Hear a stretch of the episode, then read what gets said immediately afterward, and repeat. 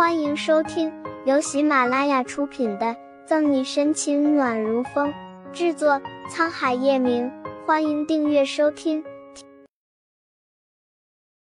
第六百五十七章，沈队长也是艾滋病病毒感染者。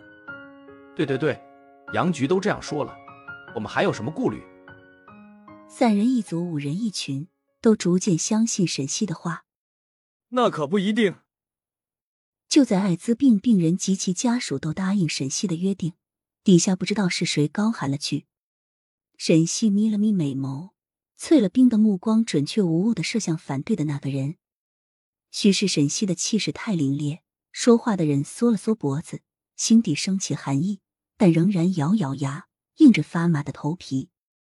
虽然杨局和沈西做了保证，可警局不是他们家开的，输了后什么也不承认呢。他们顶多降职处理，或者坐个几年的牢，出来后生活照旧。艾滋病病人就不一样了，他们没了药，可是会死的。男人的声音环绕在医院每个人的耳朵边，再度浮起迟疑。这话不是没有道理，是吗？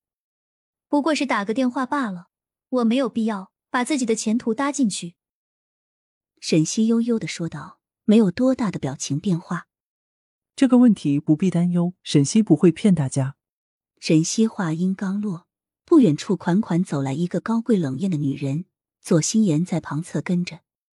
循声望去，沈西峨眉微蹙，心里暗忖月玄话里的意思，打的什么主意？沈西没有自愿的认为他是在帮自己。叶氏集团总裁办公室，一直观看着直播的叶晨宇，忽见月玄的出现。嘴角勾起的笑意慢慢冷了下来。备车。你又是谁？几分钟后，反驳沈西的男人打量着月璇，其他人也一脸疑惑。我是叶氏集团总裁的母亲，也是股东董事长月璇。月璇拨开人群，同沈西比肩而立，意味深长的看了他一眼，然后亲切的挽着左心言的手臂。她是左氏集团的千金。我们叶家的儿媳妇左心言，叶夫人，你怎么来了？这里有我们警局的人就够了。杨局心里咯噔一下，上前一步，压低声音询问月璇。叶沈两家二十年的渊源，杨局没有忘记。加上月璇对沈西的意见不是一般大，杨局不用想都能猜到他不是好心帮沈西。月璇得体一笑，这个局面杨局也看见了。单凭你和沈西的话。不足以让大家信任，我是来帮你们的。杨举一噎，脸色一沉。叶夫人，事关重大，各家媒体都在，说什么做什么，还望你谨慎，以免给叶氏集团带来非议。月璇挑眉，不以为意。谢谢杨局提醒，叶氏集团不用你担心，还是担心警局吧。拳头慢慢缩紧，杨局不再说话。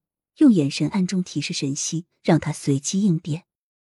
沈西眸底的光闪烁了下，虽不知杨菊和月璇说了什么，但可看出他们关系不一般。岳董，你刚刚说沈队长不会骗大家，为什么呢？莫不是你和他认识？叶氏集团和左氏联姻的事传得沸沸扬扬，甚至疑是叶总和左小姐未婚，孕有一子。为什么叶总迟迟不发声明？方便透露一下吗？叶氏集团是人民医院最大的投资方，你这次出来支持沈西，是为医院考虑，还是因为沈队长？沈队长，为何你就这么着定黑市商家不靠谱？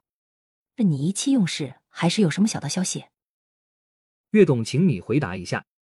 岳璇和左心言一出现，媒体都蠢蠢欲动，把话筒和摄像机对准了沈西和岳璇，一个个问题接踵而至，场面再次混乱起来。见惯了大风大浪，月璇波澜不惊；左心言更是云淡风轻，偶尔避重就轻的回答记者的问题。见差不多了，月璇才做了个停的姿势，温婉一笑。